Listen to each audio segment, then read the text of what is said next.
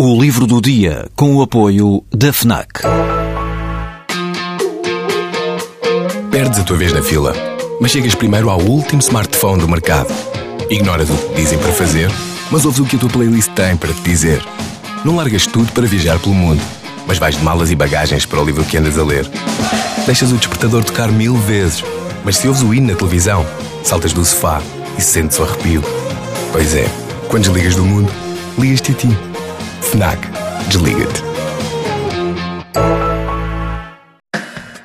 O poeta Manuel Afonso Costa chegou a Macau há mais de duas décadas, em 1994. Tem desde então, com um interregno de alguns anos vividos em França e nos Estados Unidos, uma casa na China. Isso explica, depois de 10 anos sem publicar, o título deste novo livro de Manuel Afonso Costa, Memórias da Casa da China e de outras visitas. A primeira secção da obra é aquela onde está expressa de forma mais nítida a relação do poeta português com a poesia chinesa.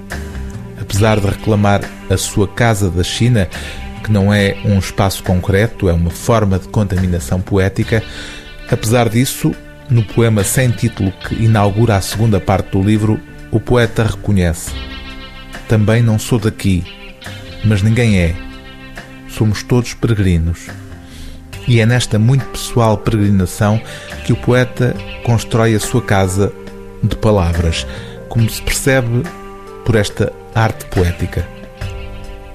Apresentemos o poema, o negrume das suas salas mobiladas, o modo como ardem os recantos, ardor de palavras que pulsam como veias, os longos corredores para a fatalidade do silêncio pátios que conspiram crimes, encontros maliciosos e tudo mais que, sendo óbvio, tem nas palavras um claustro clandestino. Eu procuro o coração dessas palavras, perder-me na floresta dessa agonia e de rastos encontrar uma clareira, uma saída.